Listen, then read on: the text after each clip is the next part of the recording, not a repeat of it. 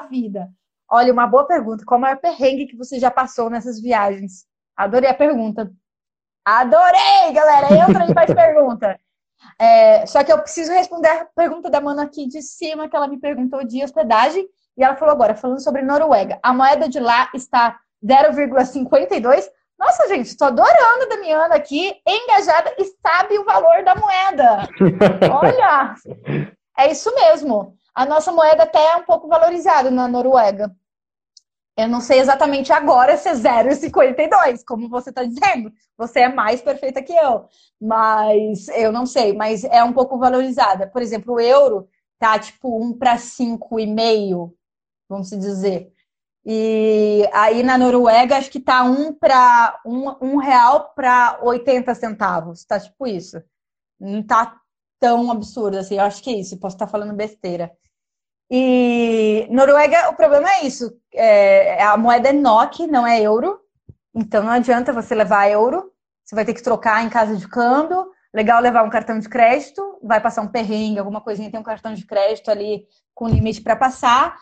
É, até falando sobre hospedagem, que a Damiana perguntou sobre Airbnb. Noruega é, é bem difícil ter hostel, mas tem hostel, principalmente na capital, em Oslo. Eu fiquei em Oslo em hostel, mas o hostel foi barato em comparação aos valores da Noruega. Mas eu paguei, eu lembro que fiquei quatro dias com três amigos e pagamos cada um 160 euros para dividir quarto. Então, para Noruega tá barato, mas não é barato. E outros lugares não tem hostel. Como a Noruega, ela é, a Noruega ela é é, não sei se vocês conseguem ver no mapa, mas ela é meio. Ela é grande, ela não é um país pequeno, né? Ela uhum. é grande, mas ela é comprida, como se fosse o Chile, assim, ela é compridinha. Então, tipo. Ah! Gente, fantástico! Mostra aí. Agora eu quero ver se é, é bom né? de geografia. É isso aqui. Cara, eu não tô conseguindo entender o teu mapa, eu sempre tenho que olhar meio que fora, eu não consigo é saber tá, onde eu tô. É que tá ao contrário, mas é, é aqui, ó, porque aqui é a Suécia e aqui é a Noruega. Ah, então é isso. É que eu sempre olho do outro lado, né? Tipo, daqui pra. Uhum. Ah, é porque, claro, né? A gente ao tá contrário. olhando. É vídeo é. ao contrário. Ai, gente, essa live tá muito boa, Rafa. Imagina se a gente estivesse numa conversa de bar. Ia tá sensacional. Então, a Noruega é um país grande, só que são sempre cidades muito pequenas. A segunda maior cidade da Noruega é Bergen, que é uma cidade com. Será que eu vou errar? 200 mil habitantes? Posso errar. Posso errar. Mas é uma cidade pequena, Bergen. Muito pequena. Tipo, o tamanho de. Ah, eu acho que é quase isso, porque é um pouco maior que Pindamonhangaba. Então, acho que deve beirar uns 240 mil por aí. Então, é uma cidade pequena. Essas cidades são muito turísticas, como Oslo, a capital, e Bergen, tem hostel. Tromsø, que é a cidade conhecida como a capital da aurora boreal, também tem hostel. Só que o ano passado, quando eu fui fazer, tipo, realmente uma expedição para Noruega, para todos os cantos assim, cara, não tem hostel. Aí é hotel, ou você paga hotel, ou você fica na rua.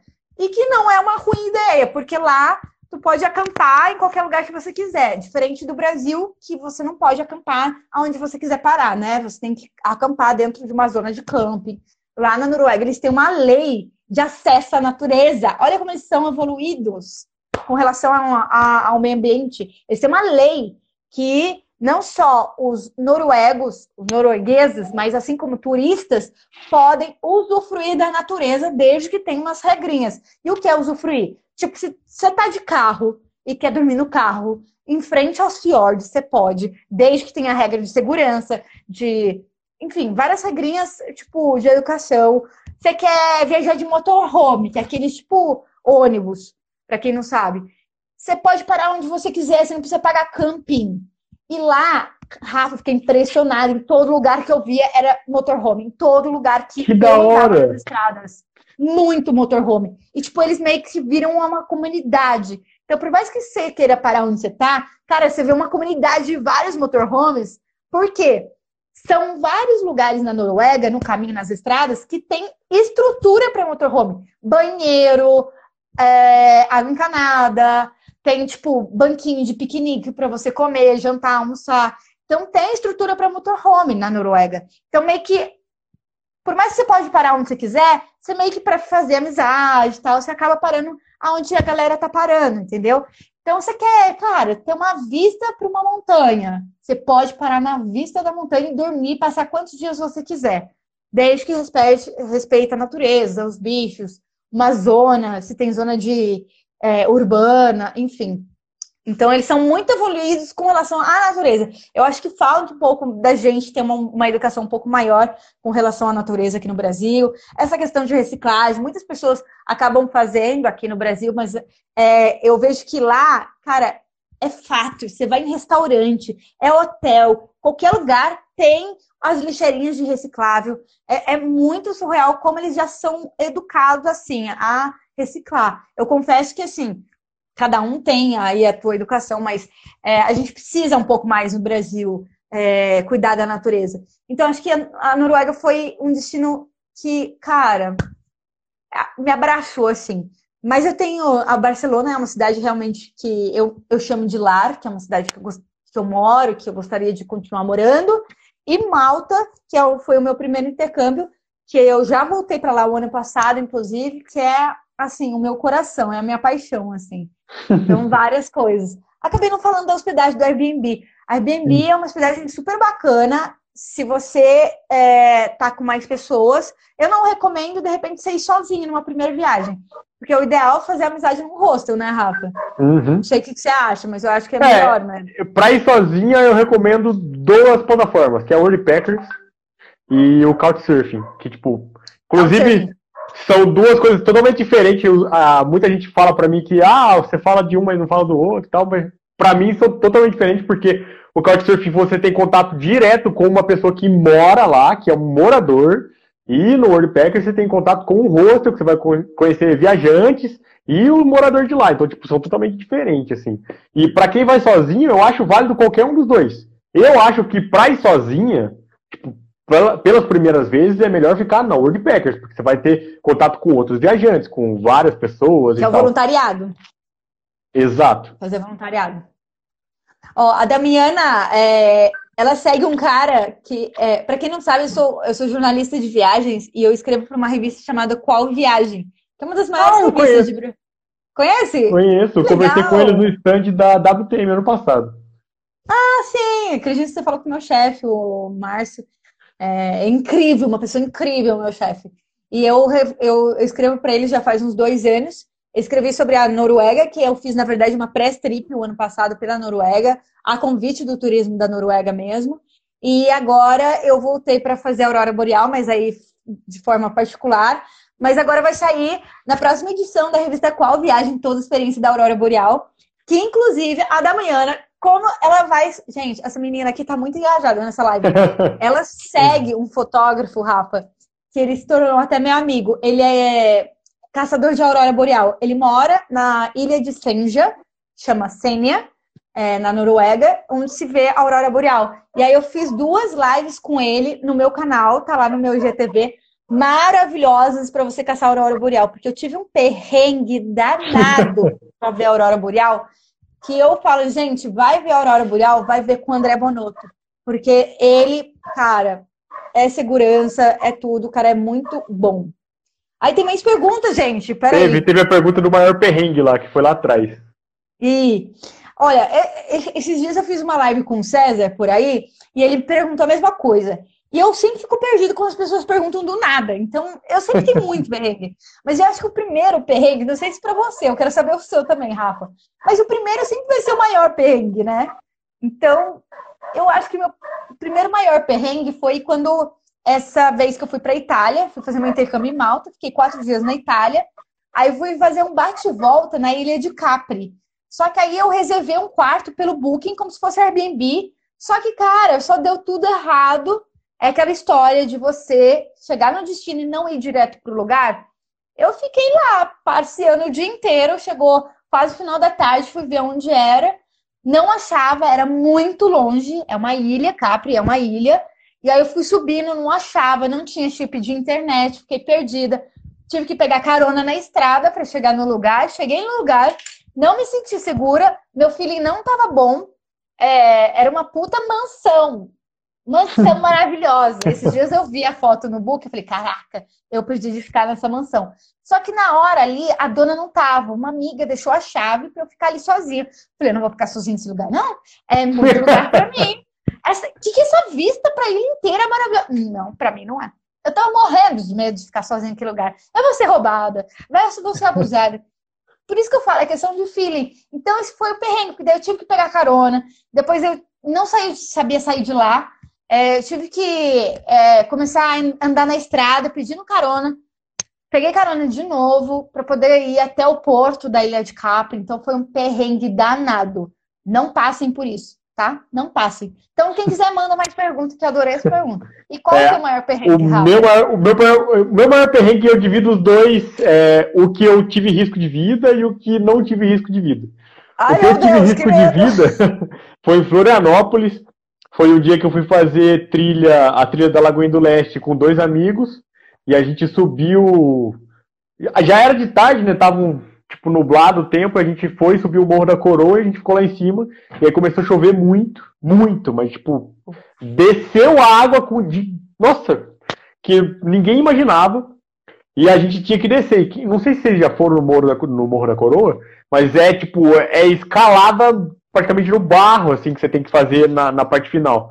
E é muito alto. Tipo, depois é, você tem que fazer a trilha do Morro da Coroa. Cara, é um quilômetro de subida, mais ou menos. Nossa senhora. Fora a trilha. Isso é só, só do morro. Acabei aí, de lembrar de um outro que eu quero contar também, foi da, da Aurora Boreal. Aí a, gente, aí a gente tava lá em cima e a gente ficou pensando assim, a gente desce e, tipo, pra, porque tava dando raio para todo lado. Tipo, a gente tava vendo um monte de raio e lá não tem árvore. Então a gente tava como se fosse umas antenas em cima do morro. E aí a, ah, gente, desce, a gente desce, a gente deita no chão, ou a gente fica aqui, tipo, espera. Aí a gente fala, ah, vamos descendo devagarzinho. Aí eu fui na frente, fui, comecei a descer, começou a descer enxurrada para todo lado. Nisso eu já, te, já tinha esquecido celular, câmera. Eu falei, foda-se, eu só quero estar aqui vivo. Minha vida. E aí eu comecei a descer de bunda, colocando o pé numa pedra, na outra. E aí uma pedra é, saiu e eu comecei a rolar e descer morro abaixo, naquele Você barro. Tá bacana. Ralei braço, ralei perna, ralei um monte de coisa, e aí, tipo. E fora e aí, tava escuro. Tava, tava escuro, não dava pra ver nada. Tava, tipo, com uma chuva muito forte.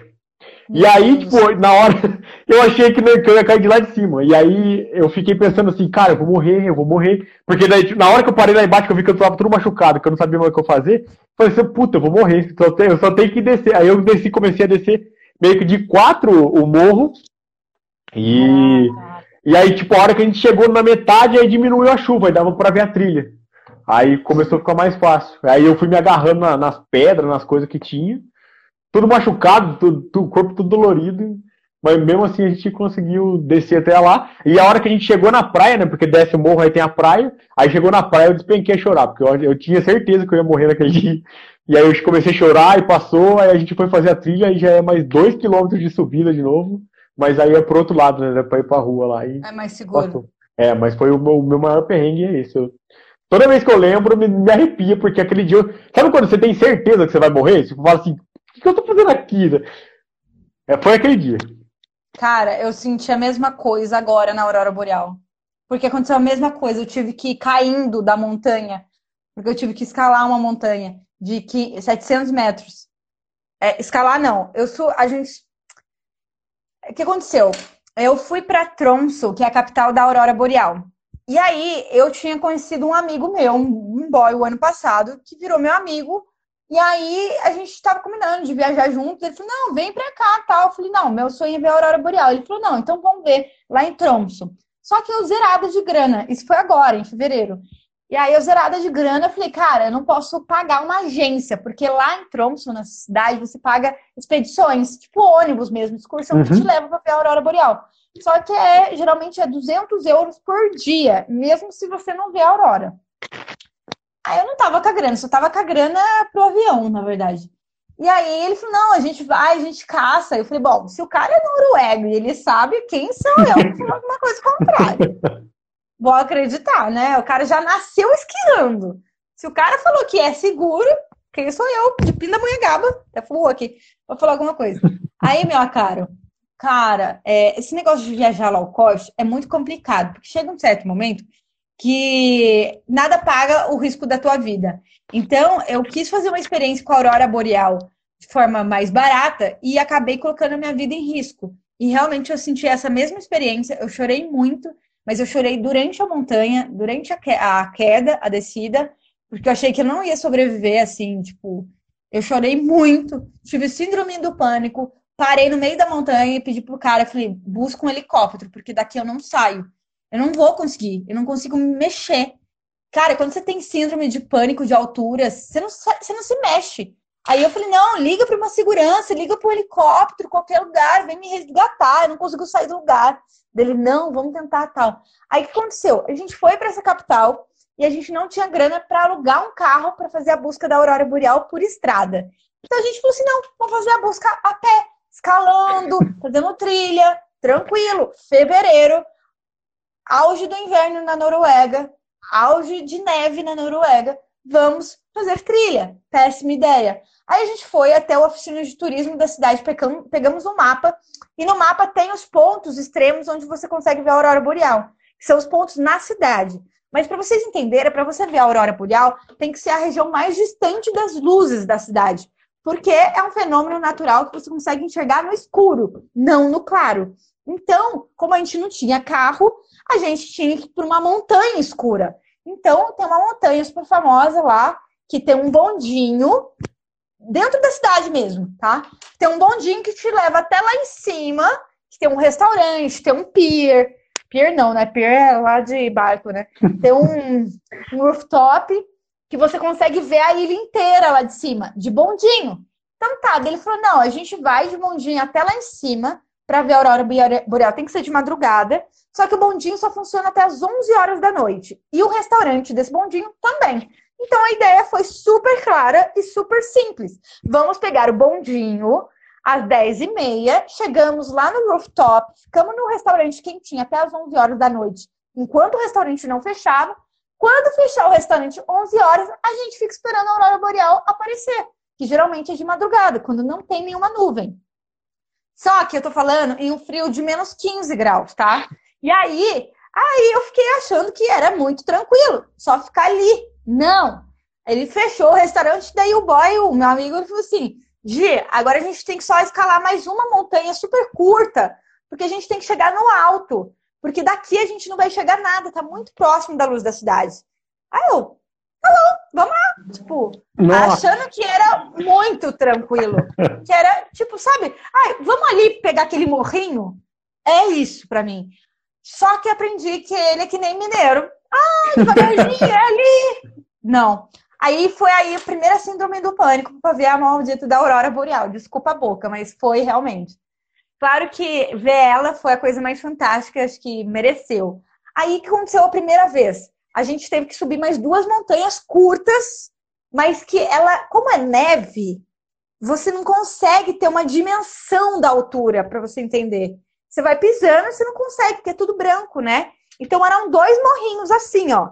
Então eu tava aqui, a gente que fazer isso, vir para cá, subir o outro morro e ficar aqui em cima desse morro para ver a aurora boreal. Que aí a gente ficava num lugar mais escuro. E aqui tava a cidade. Aí beleza. Isso era 11 horas da noite. Começamos a fazer a caminhada, não é nem trilha, né? Caminhada. Então a gente foi até o primeiro, foi subindo, quando chegou no meio do morro. Quando você olha assim, você acha que é muito tranquilo, porque você não vê a dimensão. Só que a neve, ela não te dá a dimensão. Aí você vai andando, é muito íngreme. Aí eu comecei a chorar comecei a ter síndrome do pânico, eu tenho muito medo de altura. Eu falei, não vou sair do lugar, eu não vou. Pra mim tá bom, então vou voltar. Não quero ver mais aurora boreal. Ah, mas você veio pra cá pra ver aurora boreal. Agora eu não quero mais saber de aurora boreal.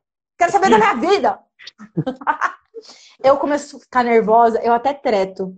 Porque, cara, o cara, ele nasceu da barriga da mãe esquiando, tá? Os caras que moram na Noruega nascem esquiando. A gente que é brasileiro, minha filha, a gente só sabe esquiar esquibunda entendeu? No mar. Só isso que a gente sabe fazer. Aí, aí beleza, chorei. E o pior é falar inglês, né? Você tá num momento de tensão, tem que ficar falando inglês com o teu amigo. Aí eu aí eu comecei a me concentrar. Eu falei, cara, não é a oportunidade da tua vida, de calma. E, cara, consegui chegar lá. Resumindo a história, a gente chegou, era quase meia-noite até o pico. E dali a gente ficou quase duas horas esperando a aurora boreal para ver se ela ia aparecer.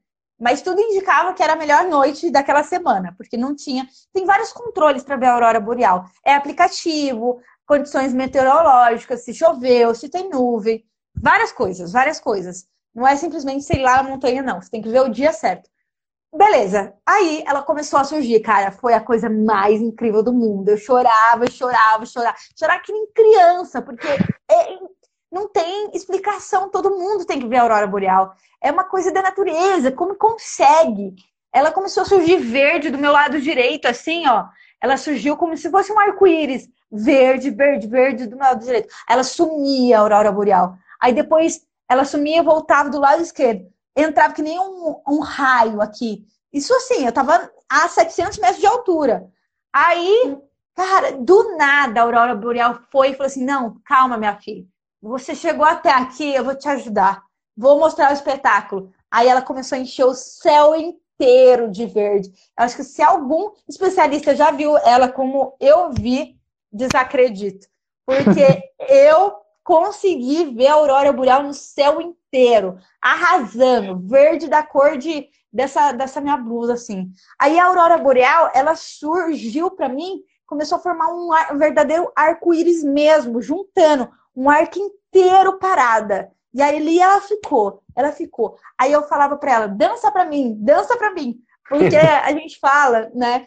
É, quem vai fazer a expedição da Aurora Boreal, você consegue ver a, o raio da Aurora Boreal, mas tem a, o espetáculo da Aurora chamado A Dança da Aurora Boreal, que é quando ela se mexe. É como se ela tivesse com ondas do mar, e só que no céu, toda verde. E aí, quando eu comecei a chamar, eu falei assim: dança pra mim, dança pra mim. Cara, foi a coisa mais sensacional do mundo. Então, ela tava num arco, um arco-íris toda verde, e aí ela começou a parecer como se fosse uma minhoca, assim, ó. E ela fazia assim, ó, assim, e voltava, e fazia assim, e fazia assim. Cara, nunca vi. E eu acho que eu, agora eu sou caçadora de aurora boreal, porque depois que eu mandei depois que você quase morre, você acha que você nunca mais vai ver. Mas no dia seguinte você já recupera e já quer ver de novo. Entendeu? e aí o problema foi para descer. Para descer. Porque eu não tinha pensado na descida. Só pensei na subida e não perguntei pro meu amigo como seria a descida. Já que o bondinho não funcionava mais, né? Aí eu perguntei como a gente vai descer. Ele falou assim: não, tem uma escada. Só que tem uma escada na montanha, né? Quando não tem neve. Quando tem neve, encobre tudo. Não existe escada nenhuma para descer. Sabe como eu desci 700 metros de altura? Rolando, que nem você. Rolando, literalmente. Eu morri. Cara, foi, foi um filme de terror, assim. Justamente o que você passou, eu passei exatamente igual. Eu só realmente não rolei assim, mas eu rolei assim, porque não tinha como a gente sair do lugar. É, a gente não achou descida mais segura. É, ou a gente ficava ali e congelava, ou a gente descia. Aí eu optei e falei pro boy: você vai, eu vou ficar aqui até amanhecer. Nem que eu congele, eu morro congelado. Mas eu não morro despencando desse precipício. Era um precipício. E aí ele falou: não, pelo amor de Deus, Gisele, são. Era três horas da manhã. A gente vai ficar até sete horas da manhã para ter alguém aqui. A gente vai congelar de frio. Falei, não tem problema. Você manda o um resgate quando você sair lá embaixo. Não vou. Cara, eu chorava, eu chorava. E eu na neve, assim, parada, eu não vou sair do lugar, não vou sair chorando, chorando, chorando. Quando eu olhava lá embaixo para descer, me dava um, uma crise de desespero. É um precipício, né? Quando você tava na trilha. É um precipício, cara. Sim, não tem Só que não tem que fazer. Só que diferente do seu, a neve ela é mais segura. Por quê? Quando você pisa, você não desliza a neve. A neve ela não desliza, ela tá funda. Você, você pisa nela, a neve ela chegava tipo, uh, vamos dizer que meu pé, meu pé tava aqui. Então, eu pisava na neve, ele cobria meu sapato. Então, a neve ela tinha esse tamanho. Então, quando você pisa, ela amortece. Você não sai do lugar. Então, é difícil acontecer como uma chuva, que fica tudo liso e você derrapa e cai. Só que o problema é que, como era um precipício, cara, você morre. E cheio de árvore, né? Cheio de árvore, a montanha. E aí foi muito difícil, porque aí eu não sei como. A primeira parte foi a mais difícil, que foi o topo ali, né? Para você descer, para ver lá tudo embaixo. Quando você tá aqui, né, nessa parte da montanha, você ainda não desceu, você não consegue ver lá embaixo, então você não tem o um medo. Aí, para você começar a descer a montanha, você tem que passar por cima dela e esse momento aqui de descer a montanha, que você vê, vê toda a cidade iluminada lá embaixo, cara, você morre de altura. Você morre, dá muito medo. E aí, eu não morri, claro, tô aqui, viva. Mas aí tiveram vários momentos muito perigosos que a gente, quando você desce, você não pode descer assim a montanha, o precipício, que é perigoso. Você tem que meio que descer em curvas assim. Tipo, não sei se eu consigo mostrar, mas é uhum. é tipo assim, ó. E aí, uma dessas curvas, tipo, se eu fizesse assim, eu caía, ia lá para baixo. E o cara, o meu amigo que estava junto, ele uma hora ele que caiu, porque o que eu estava fazendo? A gente estava passando, tinha alguns períodos ali da montanha, alguns momentos da montanha, que já tinha passado um esqui por ali durante o dia. Hum. Então a gente hum. usava a pisada do esqui para ver o caminho. Senão a gente não sabia se a gente estava girando a montanha no mesmo lugar ou se estava descendo. E aí, só que o problema é que quando o esqui passa, você consegue ver o caminho do esqui, né? Só que ele fica muito liso, né? Como se fosse água, é, o barro. Ele fica muito liso. E aí teve uma hora que a gente estava virando uma curvinha, o meu amigo caiu. Só que ele caiu um pouco mais para dentro. Então ele não caiu lá para baixo. Mas no que eu caí, eu fiquei morrendo de medo. Eu já nem fui salvar ele, não. Eu fiquei agarrada assim na montanha. Eu andava que nem gorila para descer, gorila assim mesmo, tipo, uhum. de pisada assim, ó, de medo, porque eu não queria ficar levantada. E ele falou que era o jeito pior. Até que teve uma hora, meu caro, que a gente teve que descer rolando, porque a gente não ia conseguir descer a montanha. E aí ele falou assim: vamos, vamos tentar é, um, um e outro, tentar ir assim, ó, mas em reto na montanha. Não o jeito que a gente estava fazendo em curva, não sei se vocês conseguem entender, uhum. mas a gente tinha que descer na neve assim, como se fosse um esquibunda, como se a gente tivesse de esqui, assim. E é o que salvou, foi a melhor coisa. Podia ter muito perigoso, porque quando as descidas a gente estava, a gente estava aproveitando o rastro do esqui, então por isso que estava liso. A gente estava esquiando de bunda. Só que aí você pega muita velocidade, porque é um precipício e tem muita árvore. Então tinha hora que a gente tipo virava assim para bater numa árvore, para a gente não pegar muita velocidade e bater com a cabeça numa árvore. Esse era o maior problema. Então, cara, eu senti exatamente o que você sentiu quando você chegou no chão. Eu praticamente, eu não beijei o chão, mas eu ajoelhei e pedi a Deus assim, muito obrigada. Porque eu realmente eu ultrapassei muito meu limite. Para o meu amigo, não, porque ele sempre está tá em aventura. Foi perigoso para ele, foi a primeira vez dele também, mas estava acostumado. Agora, uma situação como essa, cara, é muito foda, é um perrengue. É, eu sei como é. A hora que você chega lá embaixo, parece que você ganhou uma vida nova, assim, parece que você tá leve, né? Tipo, é totalmente diferente. Sei lá, tipo, a sensação que eu senti a hora que eu cheguei lá embaixo, eu nem acreditava que eu tava lá embaixo. Parecia que eu tinha morrido e lá embaixo era um sonho, eu tava, tinha chegado no céu. Foi... Eu não sei nem se eu chorava pela Aurora ou por ter sobrevivido.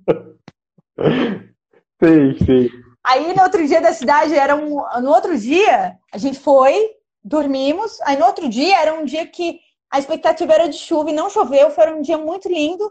E era uma expectativa de aurora boreal. Aí, meu amigo, e aí, vamos? Falei, vamos? Vamos ficar dentro do hotel pelo menos 24 horas. Que eu quero agora conforto, eu não quero ver montanha. Nossa, eu não quero ver montanha na minha vida. E, cara, tipo, foi um dia que eu fiquei dentro do hotel, assim, eu turistei um pouco, mas voltei super cedo. E é um dia que a Aurora apareceu no centro da cidade. E eu não vi, porque eu já tava cagada de medo da Aurora já. que da hora. Que história da é hora. Difícil. Da hora, é difícil. Nossa, né? eu imagino.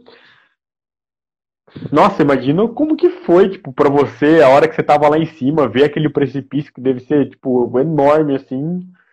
E, e o pior não é nem isso, né? O pior é você não saber nem como que você vai descer. Tipo, você tinha que dar um jeito no caminho, não, não tinha dessa.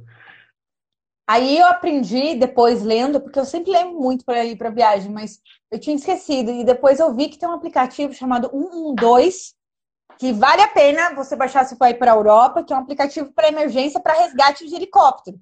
Então, eu tenho certeza que se eu lembrasse desse aplicativo, eu tivesse baixado, eu estava com ele no celular, eu não teria descido a montanha e eu pedia resgate. Porque a gente não pode arriscar nossa vida assim, dessa maneira. É, se o cara ele já é habituado com esqui, se ele já esquia, é uma coisa. Agora, a pessoa que não é habituada com, com, com aventura e fazer um, algo que eu fiz, é muito perigoso. Porque ele sabe, se ele cair, ele sabe onde, como cair, ele sabe como, como se jogar. Eu não sabia. Por mais que ele me ensinava no caminho da montanha, eu não sabia. Então, esses aplicativos de emergência é fundamental quando você vai para um destino. Seja uma trilha de praia, seja qualquer lugar. Cara, é momento de emergência. Se acontecer alguma coisa, você tem que saber. É uma dica de segurança. Você uhum. tem que uhum. saber qual é o número de segurança daquele país. Mesmo que você não saiba falar a língua, help, help, help, help, e pronto. E esse aplicativo 112, nunca mais esqueço, porque devia ter colocado no celular, né? Enfim, Ó, graças a, a Deus nós, está bem. Nós, no meio do mundo, perguntou qual que foi o local, o local que mais impactou, positivamente ou negativamente. Para mim, o local positivamente que mais impactou foi o Jalapão, porque eu fui pro Jalapão achando que tipo era alguma era uma coisa totalmente diferente. Quando eu cheguei lá, cara, eu moraria sem dúvida nenhuma no Jalapão. Ai, achei que você ia falar ó, que foi frustrado. Não. Não, totalmente ah, ao contrário. Porque é o meu sonho pós-pandemia é Jalapão. Vamos é, comigo. Nossa, cara, sério, Rafa. Muito. E aí, tipo, eu, che... eu, cheguei lá em Palmas e eu achava que seria totalmente diferente. Aí eu vi uma cidade que. Porque Palmas é a menor capital do Brasil, né? Eu não sabia, eu descobri lá. Lá é, tem tipo, é, uns 200 mil habitantes só, e a cidade foi planejada. Então é uma cidade muito grande para poucas pessoas. Então tem muito espaço. Tem, tipo, tudo que você vai fazer lá é, é tem espaço, é tudo planejado. E, cara, tipo, eu cheguei lá e eu falei, quer morar aqui? Porque lá é, tipo, não é Brasil lá. Cara, eu amo Palmas, eu já fui pra várias vezes. E aí, quando eu cheguei no Jalapão, eu, eu cheguei lá no, na, na, nas comunidades que tinha, nos restaurantes, nas pousadas, e é tudo do pessoal que já morava lá.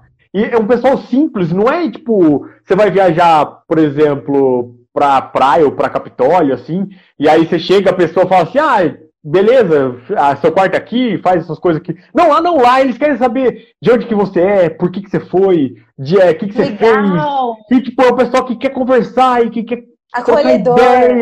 E aí você fala de alguma coisa, eles falam, não, vem, entra aqui, come aqui. Tipo, eles te mostram um monte de comida. E... Brasileiro é muito bom, né, cara? Cara, o jalapão, tipo, ó, até arrepiei. Foi a primeira vez Nossa, que eu fui, não fala, todas cara, as vezes. Sou, é, não fala que eu sou. Fora as belezas é, naturais, velho. Fora as belezas naturais. Tipo, tipo falando só positivamente do povo lá, é totalmente. Cara, é positividade total. E aí tem as belezas naturais, que pra mim, dos lugares que eu conheci aqui no Brasil, o Jalapão tá em top 1. É, né? é, é muito lugar. também pós-pandemia, era, né? Tipo, a nós no meio mundo também. É, falou que Jalapão a pandemia atrapalhou, mas é o nosso próximo destino. Cara, eu também quero muito Jalapão e eu quero muito fazer Chapada. Chapada Diamantina, Chapada dos Veadeiros, que eu não conheço. Cara, então, Chapada verdade... dos Veadeiros você precisa conhecer. A Chapada dos Veadeiros eu falo que é positivamente porque é, a energia do lugar, não só das pessoas, mas a energia do lugar, eu me senti. Você gosta de rave? Você não tem cara que gosta de rave, né? Hum, não. então, eu sou. Ninguém acredita, mas eu sou rato de rave, eu vou em quase todas. Sério? Mas, tipo e... assim, não é uma rave, mas meu sonho é ir pra Tomorrowland. É, tipo, é da hora também. Então, tipo, e aí eu Já cheguei lá. Então. eu cheguei lá e eu senti uma paz, uma. Tipo, uma felicidade, sabe? De você estar tá num lugar assim. E. De energia. É, tipo. Não sei explicar, é uma paz. Eu sentei na cachoeira, aí eu olhei pra cima e falei, cara, que da hora, que lugar foda. Eu só queria ficar lá sentadinho observando a natureza, sabe? Tipo, uma, uma vibe bem, bem paz, assim. É totalmente diferente dos outros lugares. Eu achei totalmente. A experiência da Chapada dos Veadeiros eu achei totalmente diferente. E qual foi o lugar que te frustrou? Você achou que era uma expectativa mil e. Hum, deixa eu ver. Que me frustrou. É que eu gosto de tudo, né? É meio difícil. Bom, enquanto você vai pensando, eu já falo. É, vai, vai, vai falando, você eu vou pensando. Bom, o lugar que eu, é, que, que eu não esperava e me impactou foi a Noruega. Realmente, eu não esperava aquilo. Assim, tipo, de tudo, de tudo. E o lugar que me frustrou, agora as pessoas vão começar a me bater nessa live. Mas foi Paris. Não gostei de Paris. Todo não mundo gostei. fala isso. Da, da, galera que fez live comigo, acho que umas cinco pessoas falou que esperava muito de Paris e. Nossa, não é aquelas coisas. Tipo, já fui e não quero ir de novo. Vou, vou de novo, mas assim, pra ir, voltar para Paris, gente, não rola. É, me frustrou no sentido de não ter, me sentir segura para andar sozinha à noite. É uma cidade. Lembrei de um muito... lugar que me frustrou também. Ai, quem? Agora. Quem Buenos não? Aires. Aonde? Qual? Buenos Aires, na Argentina. Hum, Cara, eu cheguei em Buenos Aires achando que ia ser, tipo, um destino top, turístico pra caramba. Eu cheguei lá e tipo, parecia Campinas. Tipo, era uma cidade totalmente normal, assim, comum. Eu gostei é... mais do interior da Argentina do que, do, do, do que de Buenos Aires. Eu também, assim, na verdade, é, é que eu já não esperava muito de Buenos Aires, então hum. eu não me frustrei tanto. Eu curti, mas também não é um lugar que eu, nossa, vou, vou voltar. Mas outro lugar que me impactou, Uruguai. Uruguai, Uruguai, Uruguai e Chile, para mim, são os dois destinos mais top da, top. Da, da, América do Sul. Cara, o Chile, ó, quando eu fui fazer a Cordilheira dos Andes, que a gente subiu lá em Nossa, cima. Cara, até arrepia, que, quero fazer. Que sonho! E aí depois no final eu peguei um guia brasileiro, né, inclusive indico para todo mundo que é o Pedro no Chile, se vocês quiserem seguir ele aí, ele tem ah, ele é foda. Você vai passar. E é aí Chile, ele. Letícia tá perguntando. É Chile, não é? Chile, Chile, é, Chile. E aí é, a gente fez o carrão da Maipo, e aí ele falou assim: ó, vou levar num lugar que eu nunca levo ninguém. E aí ele levou a gente num lugar que chama Termas Colinas, que são termas de. que tem um vulcão do lado, e aí, tipo, fica no meio da, de umas tipo montanhas piscina. de neve, e aí, tipo, tem um monte de piscininha, assim, de, da água que sai do vulcão. E, cara, que lugar foda! Tipo, foi o lugar mais bonito que eu fui no Chile. Que incrível! Chile, eu quero muito ir, assim. É, Santiago, ai, enfim, vários, vários, vários. Aí eu, qual o nome do guia? É Pedro, Peru? é Pedro no Chile.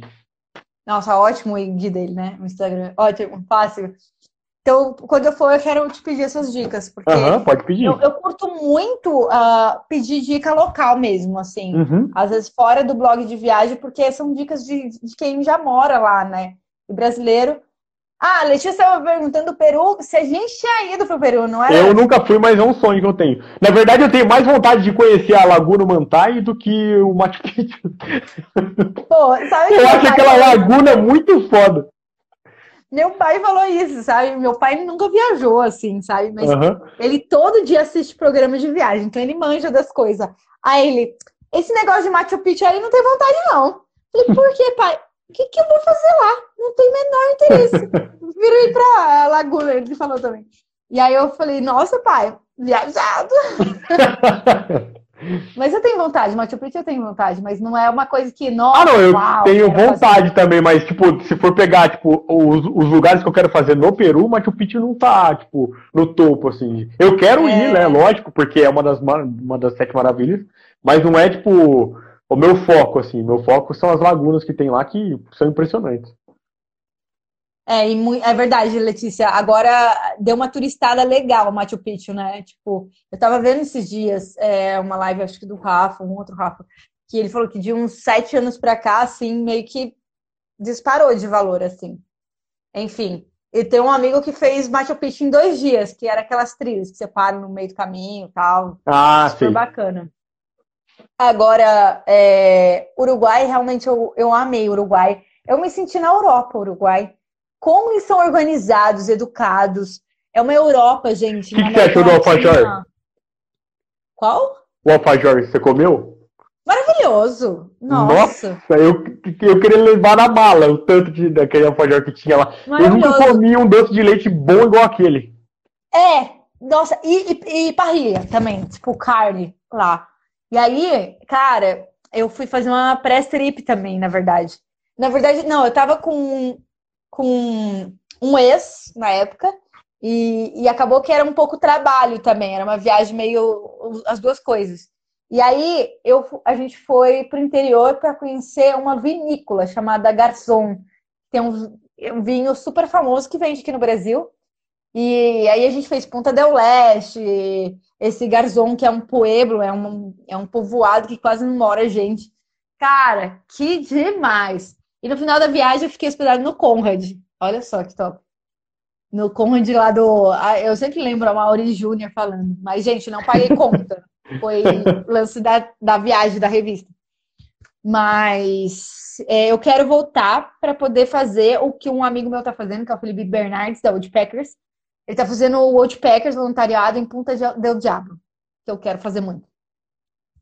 Que da Quem hora. sabe no carnaval do ano que vem, né? Não sei, então. É, o carnaval do ano que vem ainda não sei o que eu vou fazer. Eu acho que eu vou fazer o Como Jalapão de assim não tem carnaval, né? Né? É que na verdade eu não gosto muito de carnaval, então eu sempre viajo. Ah, é. Ai, não, eu sou, eu amo carnaval. Mas como eu- na verdade eu vou ter que dar uma ponderada, porque eu vou voltar para Espanha, porque minha casa ainda tá lá, né? Minhas coisas, Uhum. eu vim de mochila só. E eu vou ter que voltar em- entre março e abril para Europa, então vou ter que juntar dinheiro. Porque minha ideia é em março eu volto para Barcelona, já junto minhas coisas de novo e vou para Ibiza. Aí fico Ah, sim. Aí sim, você tem que ir lá pras baladas, você vai gostar das baladas. Tenho que ir mesmo. Eu- Pô, verdade, deixa- Você sabia que eu não conheço a Europa? Não, ah, Nunca então fui? você pode ir comigo, vai pra lá. Eu amo, assim, eu preciso conhecer mais o leste europeu, que falam que não é muito caro, que Sim, todo mundo me indica a Croácia, cara. Todo mundo fala assim, cara, eu fui na Croácia, melhor país da Europa. Falei, caralho, melhor país da Europa, não é possível.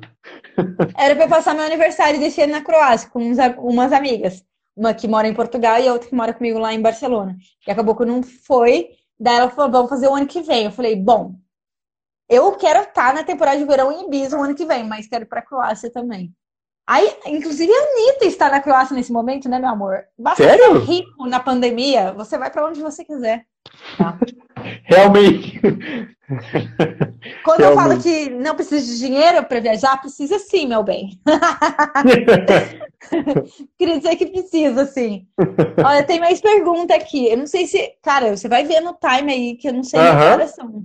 é, ainda tem mais um tempo.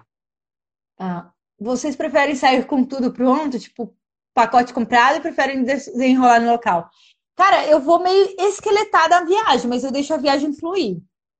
Eu não sei como você é, Rafa. Eu, eu gosto de planejar tudo, mas eu sou uma pessoa que não segue o planejamento. Eu planejo tudo. Porque aí, aí tipo, se vai, vai surgir alguma coisa, eu faço. Se essa coisa der errado, eu já tenho um negócio planejado, então tá certo. Então eu meio que tenho dois planos. Um plano planejado, tipo, um negócio planejado e um negócio que vai acontecendo pela, pela viagem. Porque também se você fizer, tipo, tudo planejado, fica um negócio muito engessado. Parece que você já vai sabendo tudo que vai Ai, acontecer. Isso é verdade, isso é verdade, isso é verdade.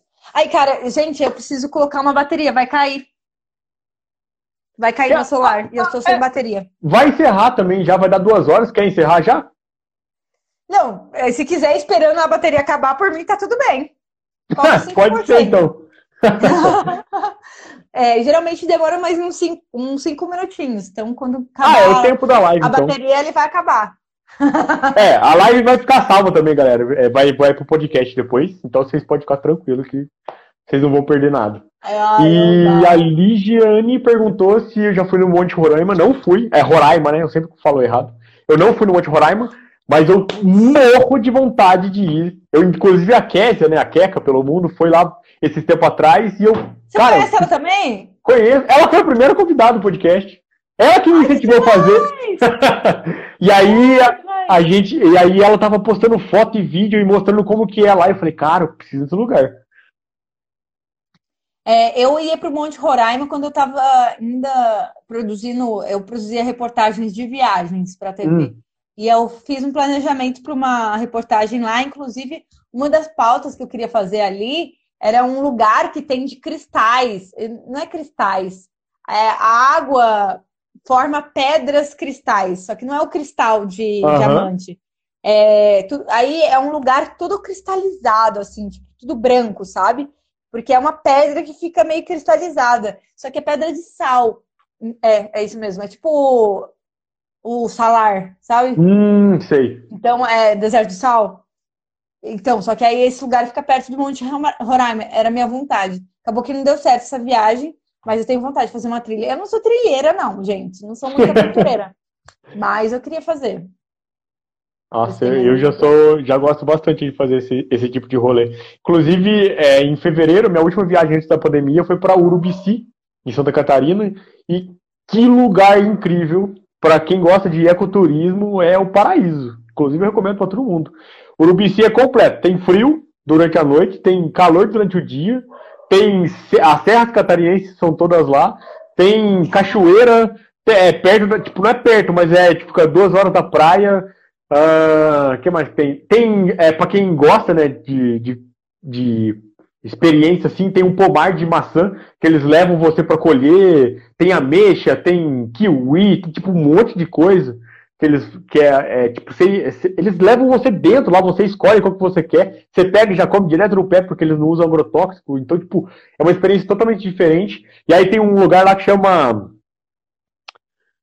ah, é um morro que é da, da Pedra Furada, que eu esqueci o nome. Que você sobe lá, e aí tem tipo uma pedra enorme furada assim, você sobe em cima da pedra e você vê tipo, muito longe, assim, é muito alto. E é uma experiência incrível. Caraca. Cara, o Urubici é muito bonito. Eu já ouvi falar, eu já ouvi falar. Sabe que falta para eu conhecer bastante assim o Brasil, né? Então, eu conheço agora mais a Europa porque eu estava morando lá. Uhum. Mas eu acho que é, agora, essa fase, a gente precisa realmente olhar um pouco mais perto da gente, né? E a gente tem tanta beleza natural, o Brasil é tão, tão fantástico que, gente, imagina, é que a Amazônia é muito caro para ir, né? Mas é um dos meus sonhos ir para a Amazônia também. Cara, a Amazônia ser incrível também. Então, e tem muito lugar lá que você fica hospedado dentro da Amazônia, né? Tipo, totalmente dentro da, da, da floresta. Sim, nos igarapés, é, você chega só de barco até o lugar, tinha amigas que já ficaram, mas é que não é barato. Ah, não, é, não, não é, é, realmente. Acaba ficando até voltado para o público estrangeiro, que tem grana para ficar nesses lugares, porque as diárias são bem caras para esses hotéis Sim. aí no meio do mar. Inclusive, eu tenho muita amiga de Manaus que fala que, que a maioria do, do público que vai lá viajar é norueguês, que vai conhecer a Amazônia. Aí, meninas! Aí, vai para a Amazônia para conhecer um norueguês. são bonitos. mas, é, mas é verdade, porque é caro, não é barato, não é uma viagem barata. Infelizmente, para nós brasileiros, é, viajar é caro, né? Porque a gente não tem companhias lá ao coste, então as passagens não são baratas. Tipo, para ir, já fui para o Pará, foi mais longe assim do norte, né? É, e eu lembro que eu paguei caro, não paguei barato. Então, o que facilita de você, as pessoas falam assim, ah, você conhece muito da Europa. É porque lá com 10 euros, que é 50 reais, você cruza dois países. Aqui, com 50 reais, eu não consigo sair da minha cidade e ir para São Paulo, porque é mais de 50 reais ir para São Paulo. Eu estou falando de distâncias de duas horas, sabe? Então é muito caro viajar no Brasil. Então acho que falta um pouco de acessibilidade para o viajante. Hoje tem algumas alguns transportes, né, que pode favorecer, que é o Blabacar, que é o aplicativo de carona que eu uso bastante. Tem, tem o Boozer. É, que agora está entrando nesse mercado e está possibilitando viajar mais barato, né? Mas é caro, né? É, e de passagem aérea, por enquanto, nada, né? Tipo, falaram tanto que havia uma low cost que ia começar a operar e até agora a gente só ficou dando notícia. É, então, assim, para você cruzar de norte a sul é super caro. Dentro do próprio própria região sudeste já é caro. Sim. Então, assim, uma viagem que você vai daqui para a Amazônia, cara, você faz um, um mês de viagem para a Europa. Então aí não é questão de que a Europa é melhor, não é, porque o Brasil é maravilhoso. Acabou. Hã? E eu acho que acabou a bateria da, da Gisele. Então, galera, é, agradeço todo mundo que está aqui. E foi um papo muito divertido, muito legal. A primeira parte já foi postada no IGTV. É, quem tiver mais alguma dúvida pode me chamar no privado, pode chamar a Gisele. É, a gente está aberto para qualquer um de vocês. E é isso.